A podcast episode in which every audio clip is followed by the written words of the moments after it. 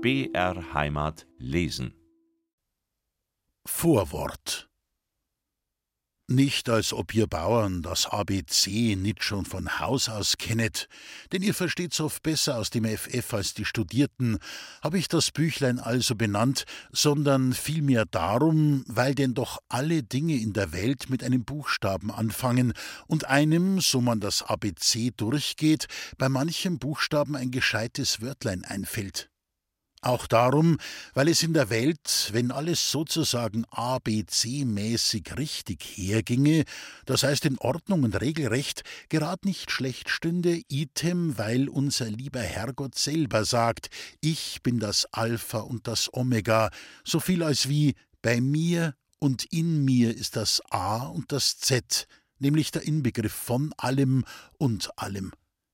Weil nun hier und da einer von euch im Winter des Abends ein Buch zur Hand nimmt und den andern, sei es Bäuerin, Kindern, Knecht oder Dirn, was vorliest, während die Weiberten spinnen und die Burschen am Licht zündeln, dabei auch ein Pfeifel rauchen, wenn der Hausvater nichts dagegen hat oder gar auf der Ofenbank herumflacken und schnarchen, dass das Vieh im Stalle an den Ketten rasseln möchte vor Furcht und Schrecken, darum und zu diesem Zweck habe ich das Büchlein verfasst, nicht etwa aber hochmütig, denn ich weiß recht wohl, dass ihr Besseres zu lesen habt.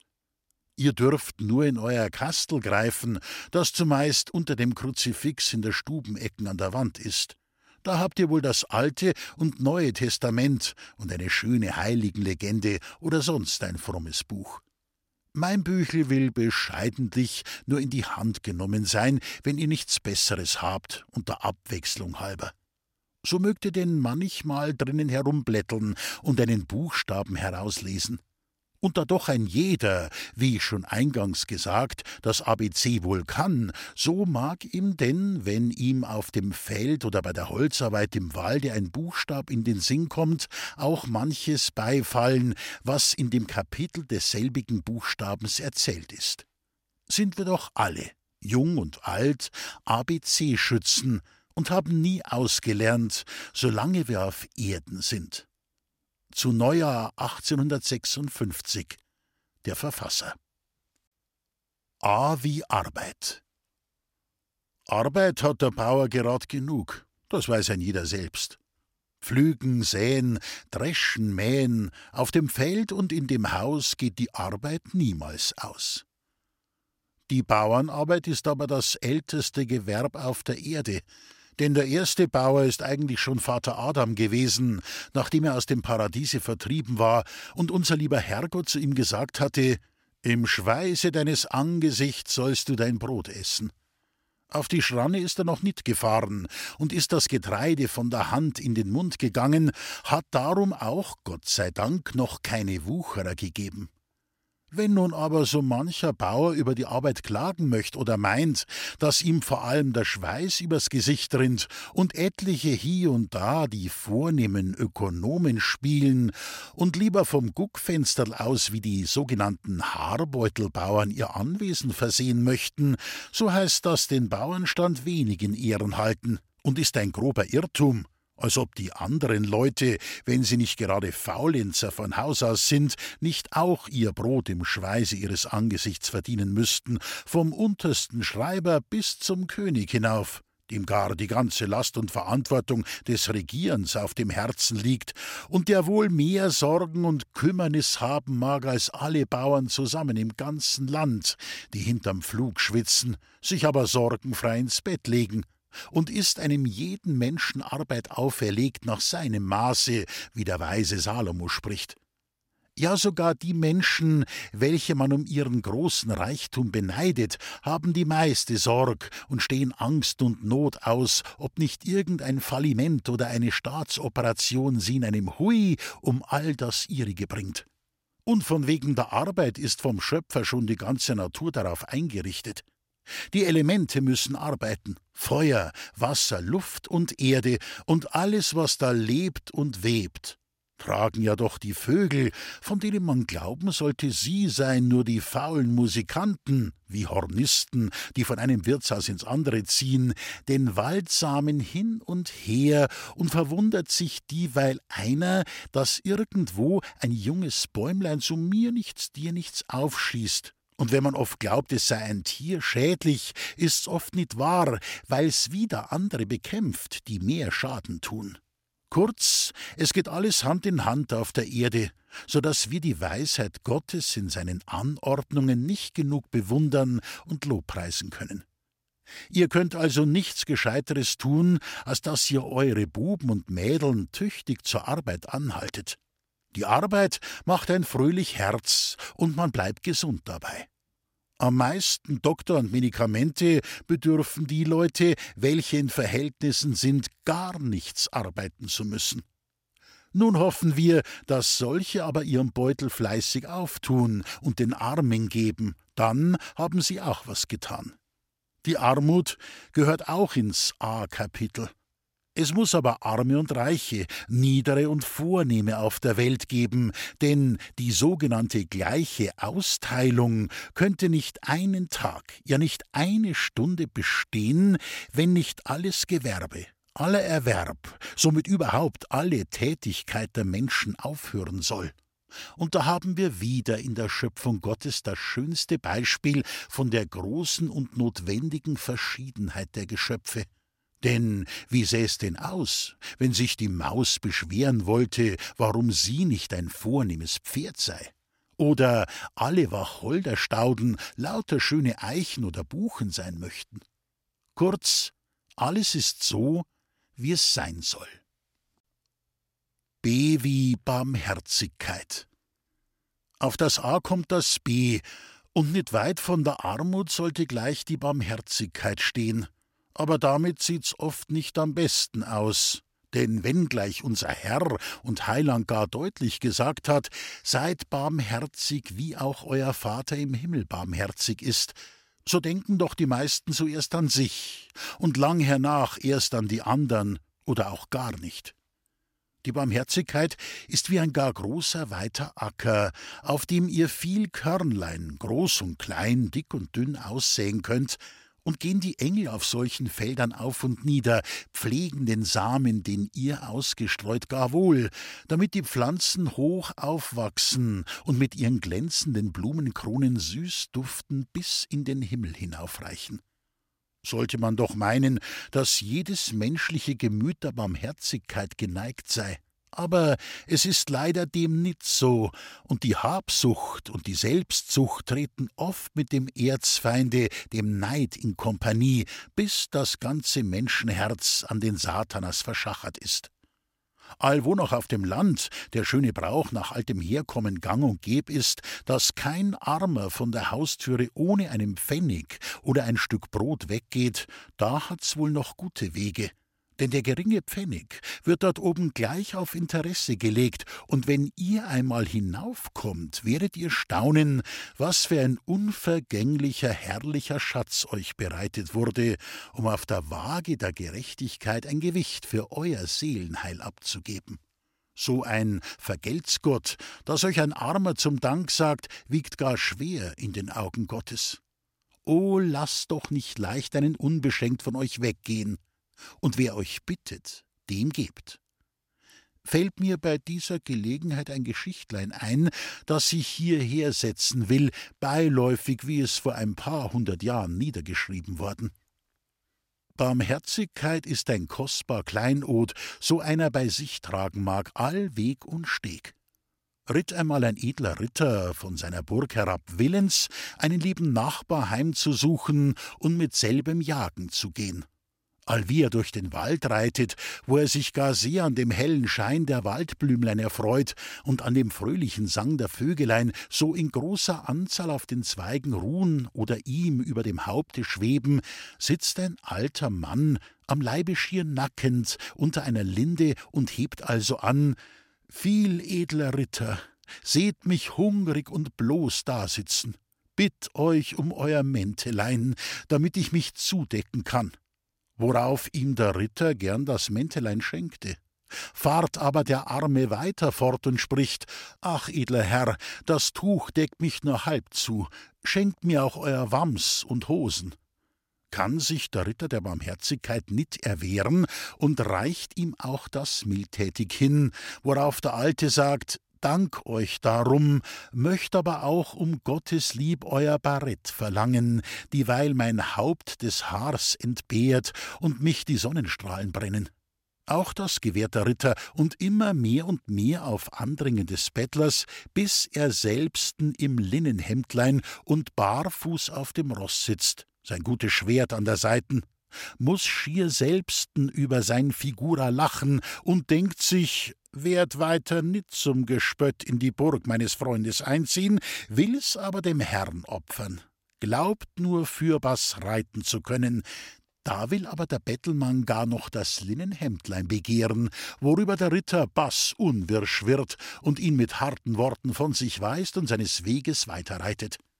Fehlt auch nit, dass auf der Burg dann viel Gelächters und Kurzweil getrieben wird, da der edle Herr hoch zu Ross im Hemdlein einreitet tut aber selbst mit und legt sich alles nach dem Abendtrunk vergnügt zu Bett.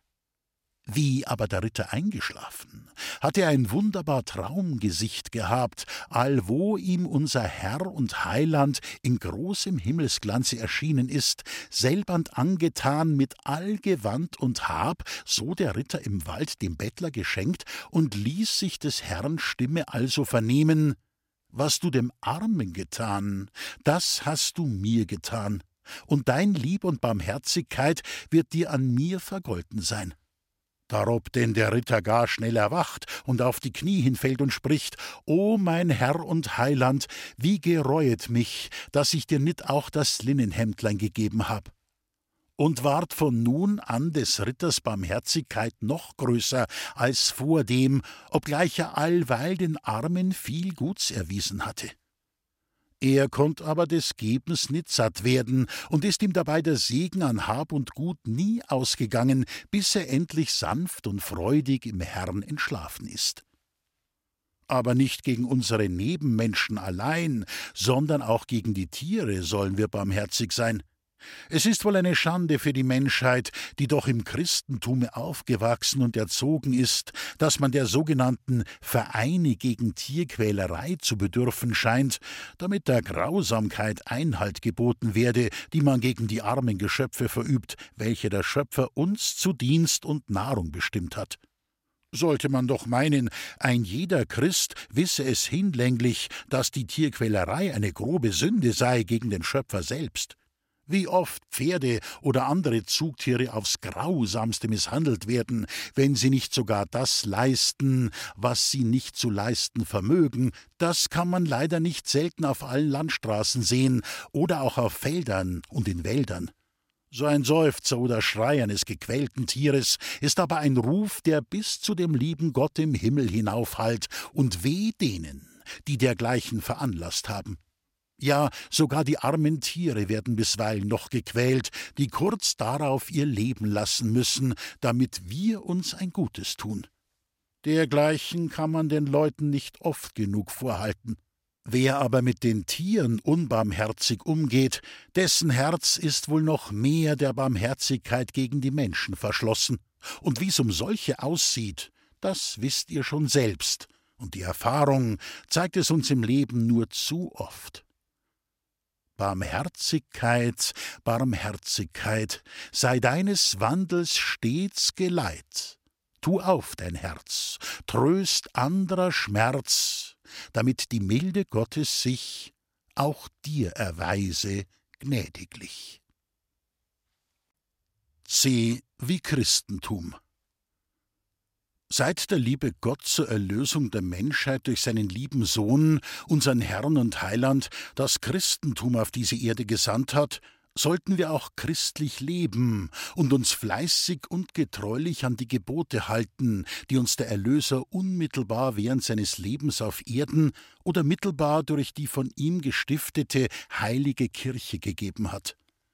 Aber mit dem christlichen Leben ist es ein Eigending, Und wie in den Städten, so auf dem Lande draußen, meinen nicht eben die wenigsten, damit sei's abgetan, dass einer Sonn- und Feiertags in die Kirche geht zu Amt und Rosenkranz, an den gebotenen Tagen die Fasten hält und etwa einmal des Jahres, weil man's tun muss, zur Beicht und Kommunion sich einfindet.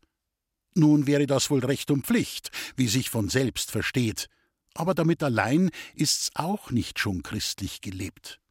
Wer nur in der Kirche ein Christ ist und nicht auch im Haus, auf dem Feld und überall, das heißt, wer die Religion nicht lebendig im Herzen hat, dessen Christentum kauf ich nicht teuer.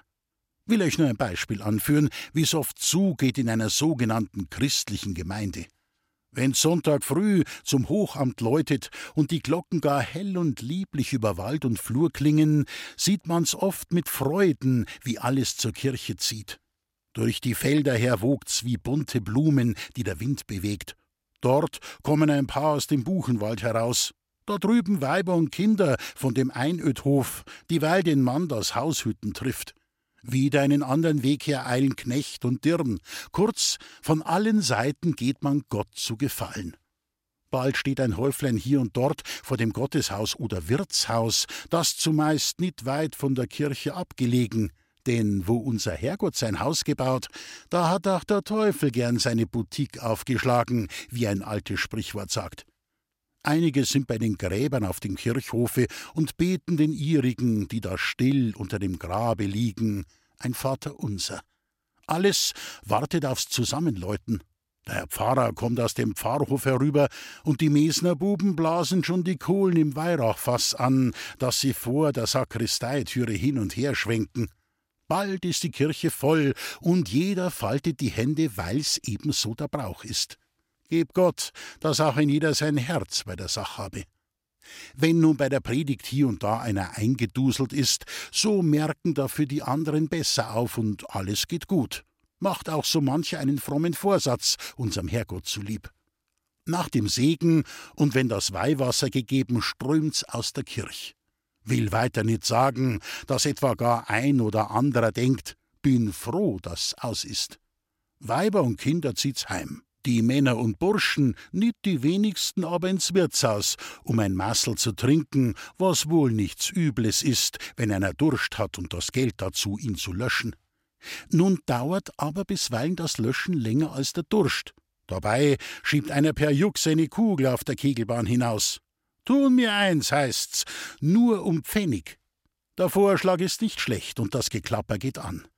Die zum Essen nach Hause gegangen, kommen nachmittags wieder, es wird immer lustiger. Anfangs ganz respektabel und heimlich, allmählich werden die Köpfe warm, da wird ein bisserl disputiert, die Grobheit bleibt auch nicht aus. Da ist denn bald der Teufel auch dabei, denn der setzt gern Kegel auf und's freut ihn einzuschenken. Vom Streiten wird's ein Fluchen, dann ein Stoß oder ein Preller und der böse Handel ist im Gang. Wenn's dann nur ein paar blutige Köpfe absetzt, darf man noch vom Glück sagen. Wie oft aber hat einer im Rausch und im Zorn schon sein Sackmesser gezogen und den anderen gestochen, dass der das letzte Mal beim Kegeln war. Und so hat denn der christliche Tag mit dem Kirchgang seinen Anfang gehabt und mit dem Totschlag geendigt. Und doch meint ihr, so ein Leben sei christlich? Plappert den Rosenkranz daher, ohne an was zu denken, als wie ihr dem Nachbar etwas zum Tort antun könnt oder sonst einen sauberen Handel anzustellen. Die Knechte tun auch gar fromm beim Gebet läuten und freut sich mancher dabei schon aufs Fenstern. Und wie manche Bauern, die sich christliche Hausväter nennen, vertun ihr Hab und Gut nach und nach im Wirtshaus weniger oft von wegen des Trinkens, als weil sie die Arbeit nicht mehr freut, während die Bäuerin Schmalz und Mehl zusammenklauben muss, damit sie den Kindern und Dienstboten kochen kann. So kommt denn der sogenannte gute Christ durch sein unchristliches Leben gar auf die Gant. Ein mitleidiger Jud, einer von denen, wie sie im Lande herum alles gleich ausgeschnuppert haben, will heraushelfen, setzt ihn aber erst recht hinein, und Not und Elend halten in dem christlichen Bauernhof ihren feierlichen Einzug, gar liebe Hausgenossen. Wie es dann weiters wird, das wisst ihr selbst, und es bedarf keiner genaueren Explikation. Dies und dergleichen sind aber größtenteils nur die Folgen davon, dass die Leute meinen, es sei genug, so man nur in der Kirche ein Christ sei. Das andere wird sich schon von selber finden. Da ist aber dieweil einer schlechter als die gottlosen Heiden, die ihre Religion besser in Ehren gehalten, als wir erlöste Christen die unsere. Ein solches Christentum ist nur ein toter Glaube.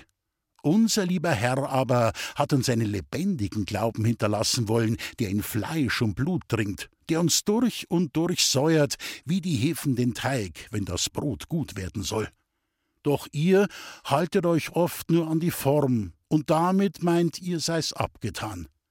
Wenn aber das letzte Stündlein schlägt, da wird's euch freilich heiß und kalt zugleich. Da heißt's, holt mir den Pfarrer und das heiligste Sakrament ist's wohl nicht zu spät mit der Umkehr und Einkehr. Das muss jeder selbst mit dem ewigen Richter abmachen. Besser aber ist's wohl, wenn einer als ein guter Christ einen ordentlichen Weg vorher schon gegangen ist. So schwer ist's nicht, und es kommt nur auf die Angewohnung an. Es ließ sich dann in dem C-Kapitel wohl noch gar vieles sagen, aber das kann euch euer Herr Pfarrer besser und schöner beibringen denn es ist sein Beruf. Leider aber geht's oft bei einem Ohr hinein und beim anderen gleich wieder hinaus. Wie sich einer bettet, so liegt er. Und wer sich ernsthaft in den Seelenspiegel schaut, der kann leichtlich herausfinden, wie es mit seinem Christentum steht, wenn er nicht etwa die Augen zudrückt und es nicht sehen will. D wie Dienstboten. Dienstboten werden auch Ehehalten genannt, und zwar seit uralter Zeit, weil sie dazu helfen sollten, die Ehen zusammenzuhalten, nicht aber zu verderben, wie es nicht selten der Fall. Auch Hausgesinnt nennt man sie, ist aber leider oft ein Hausgesindel. Das ist aber ein kitzliches Kapitel, denn man könnte darin Herren wie Knechten leicht zu nahe treten, müssen also ganz subtil tun. So viel ist gewiss, dass der Dienstbotenstand in unserer Zeit gerade keine Fortschritte zum Guten gemacht hat. Mag vielleicht auch viel dabei an den Herren selbst liegen, denn wie der Herr, so der Diener, oder nach einem anderen alten Sprichwort, wie der Bauer waltet, also der Knecht schaltet. Jedenfalls aber scheint das schöne Sprüchlein nicht immer bedacht zu werden, getreuen Dienst lohnet Gott. Die gute alte deutsche Treue ist so ziemlich aus der Mode gekommen und mit ihr auch das Dienen um Gotteslohn. Wenn aber die Dienstboten dies nicht vergessen wollten, dass nicht sie allein dienen müssen, sondern dass eigentlich ein jeder Mensch in irgendeiner Weise dienen muss, so würden sie ihren Stand besser in Ehren halten, nicht die Herren spielen wollen und Zucht und Demut bewahren, wie es vor alterster Brauch war. Denn jeder männiglich muss seiner Pflicht dienen, sei es nun Herrenpflicht oder Dienstbotenpflicht.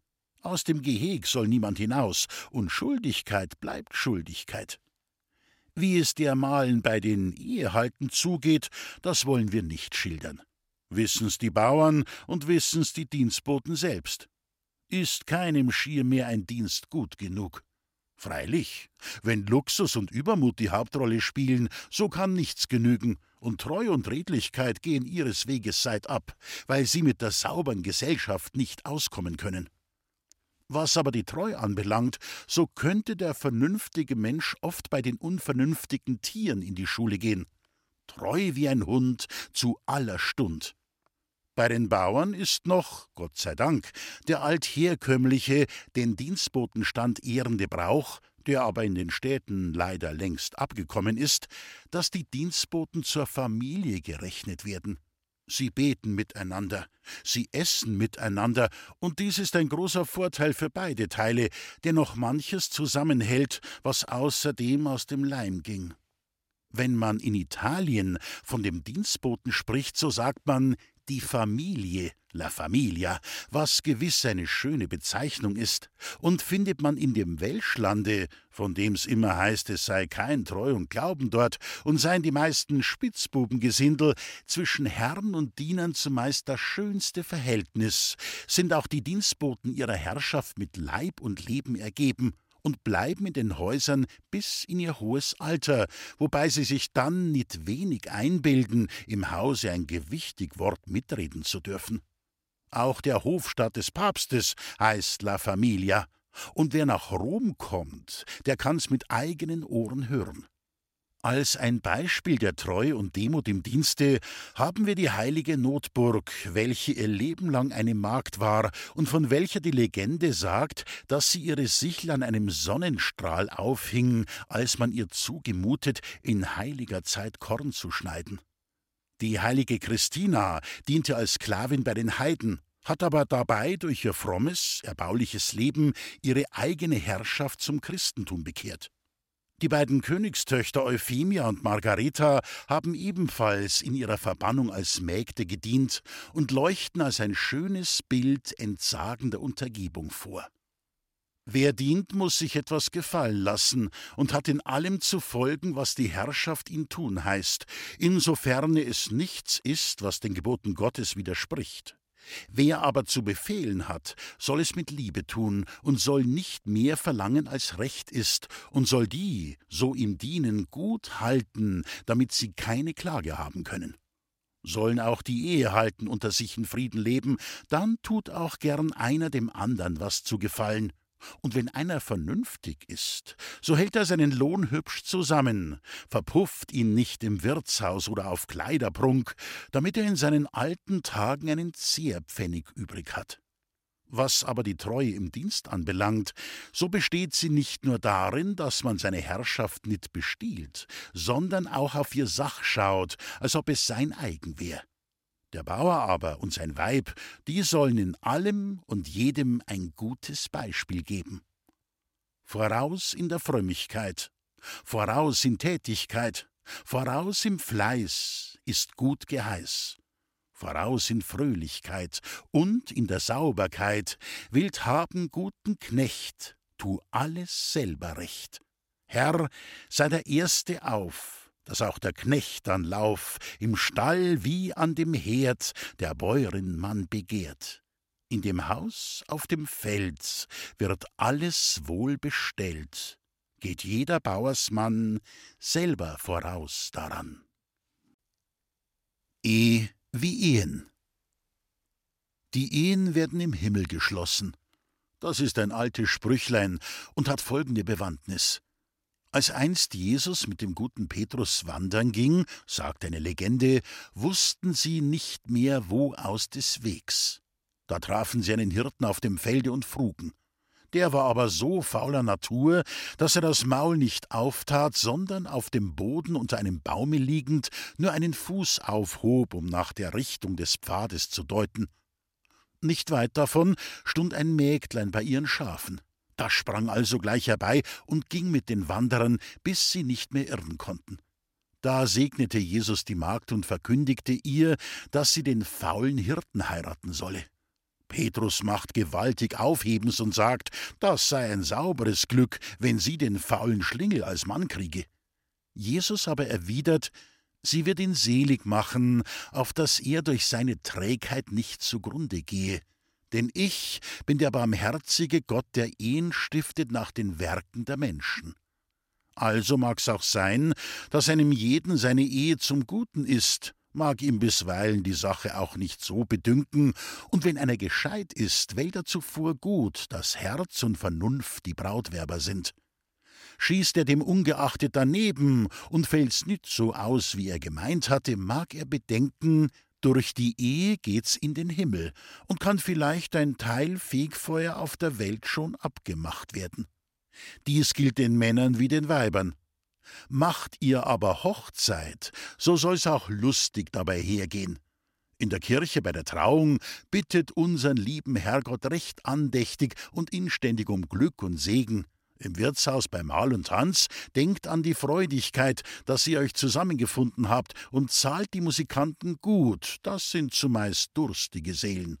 Seid lustig in Ehren, und weil es denn üblich, dass der Hochzeitslader zur rechten Zeit seine Abdankung macht, so vernehmt hiemit sein Sprüchlein. Wenn ich, der Hochzeitslader, spreche meinen Spruch, so klappert nicht mit Teller oder Krug. Merkt auf, zu danken ist nun meine Pflicht, und höret, was euch meine Weisheit spricht. Vor allem danket Gott, der hat beschlossen, dass dieses Paarverband sich unverdrossen. Lasst flehen uns, dass allerwegen Geleit der Ehe bleibt sein Segen.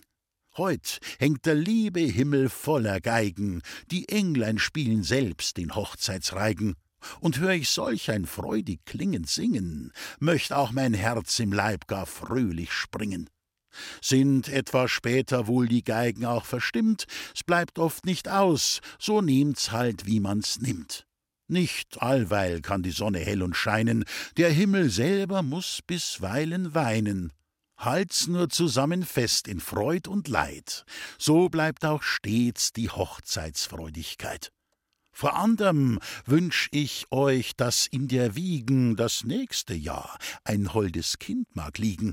Korn auf dem Feld, im Beutel Geld, gesundes Vieh und Heu und Stroh, wie's Futter in der Arche no. Kurz, alles mög euch blühen und gedeihen, nehmt nur nicht, tut's nicht Not zu leihen. Seid fromm und arbeitsam, kein Streit in Zweie, der euren Friedensbund etwas entweihe.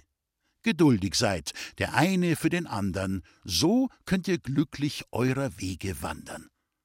Nun mach Herrn Pfarrer ich mein Kompliment, zu danken für sein geistlich Regiment, dass er euch gab der Kirche heilgen Segen, an dem vor allem andern ist gelegen.